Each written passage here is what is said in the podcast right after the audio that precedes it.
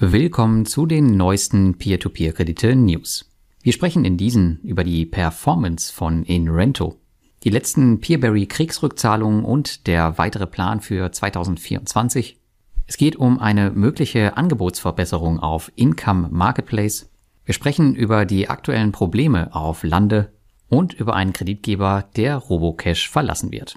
Und wir starten heute mit Immobilien. Auch wenn es in den letzten Wochen und Monaten bei Estate Guru wieder etwas besser läuft, mein letzter Ausfall dort ist bald drei Monate her, hat deren Ruf doch massiven Schaden durch die Deutschlandmisere genommen, von der sie sich nur langsam erholen werden.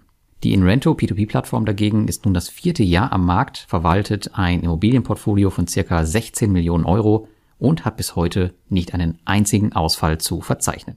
Es gab noch nicht einmal eine einzige Verspätung.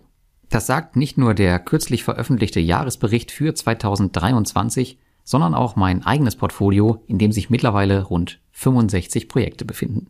Auch wenn die Geschäftsmodelle nicht immer hundertprozentig vergleichbar sind, scheinen die Immobilienplattformen aus Litauen eine deutlich solidere Bilanz zu haben und konservativer zu agieren.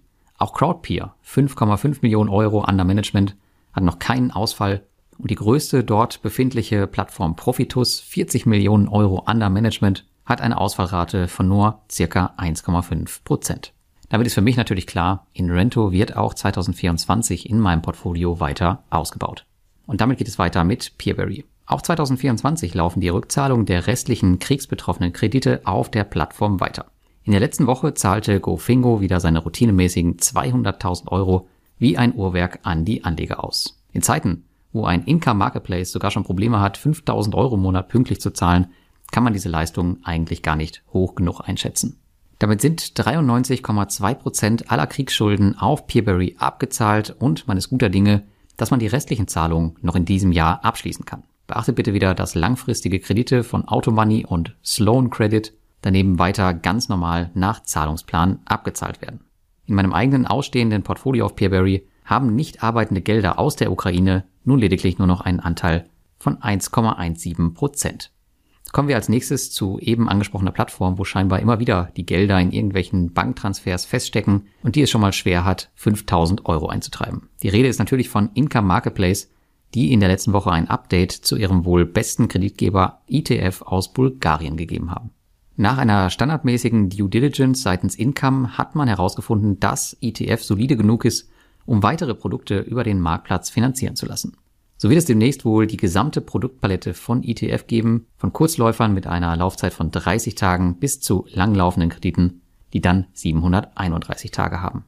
Und ein größeres Angebot, das braucht Income dringend, denn das Investieren ist nach wie vor mühsam, da es überwiegend manuell gemacht werden muss und das Angebot beschränkt sich im Grunde auf nur drei Kreditgeber. Eine Aufstockung in meinem Portfolio ist damit im Prinzip unmöglich. Die News Nummer 4.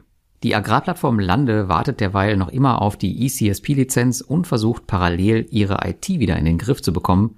Und noch immer lese ich regelmäßig viele Klagen in der Community, dass Kontostände nicht stimmen und man hier aufpassen muss wie ein Lux. Ehrlicherweise ein Zustand, der auf einer modernen P2P-Plattform so nicht vorkommen darf, zumindest nicht langfristig. Wenn du übrigens in unserer Community mitdiskutieren willst, dann schau mal in die Show Notes, dort ist der Link zur Community. Die gute Nachricht ist aber, alle Fehler scheinen gefunden und werden korrigiert und parallel arbeitet man an einem neuen Systemkern, wo die Probleme, die zu den aktuellen Differenzen führen, wohl nicht mehr auftauchen sollen.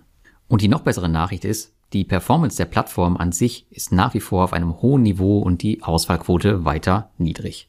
Nicht umsonst habe ich selbst hier mittlerweile über 11.000 Euro investiert und daher gehe ich bei Lande von einem guten Jahr 2024 aus. Und in unserer letzten News heute geht es um die kroatische P2P-Plattform Robocash und die meldete, dass UnaPay, einer der philippinischen Kreditgeber, sein Angebot auf der Plattform vorläufig einstellen wird. Grund dafür scheint eine Umfirmierung zu UnaCash zu sein, was bedeuten könnte, dass wir diese schon bald wiedersehen könnten. Laufende Kredite, die sollen bis Ende Februar abgeschlossen und vollständig abbezahlt werden. Es wird also keine Probleme für Anleger geben. Einzig das Angebot, das wird etwas geringer werden, aber laut Robocash haben die Una Pay Kredite lediglich 0,2 Prozent des gesamten Plattformvolumens ausgemacht. Wahrscheinlich wird der Weggang also gar nicht auffallen. Ich gehe davon aus, dass andere Produkte die Lücke schnell kompensieren werden. Nach Durchsicht meines eigenen Portfolios habe ich festgestellt, dass mich das Thema wohl gar nicht betrifft. Ich habe keinen einzigen Una Pay Kredit Und ohnehin befindet sich das Volumen der Plattform derzeit an einem historisch hohen Punkt. Mit ein bisschen Flexibilität sollte ja eigentlich niemand Cash-Track haben. Und damit wünsche ich dir eine schöne Woche und bis zum nächsten Mal.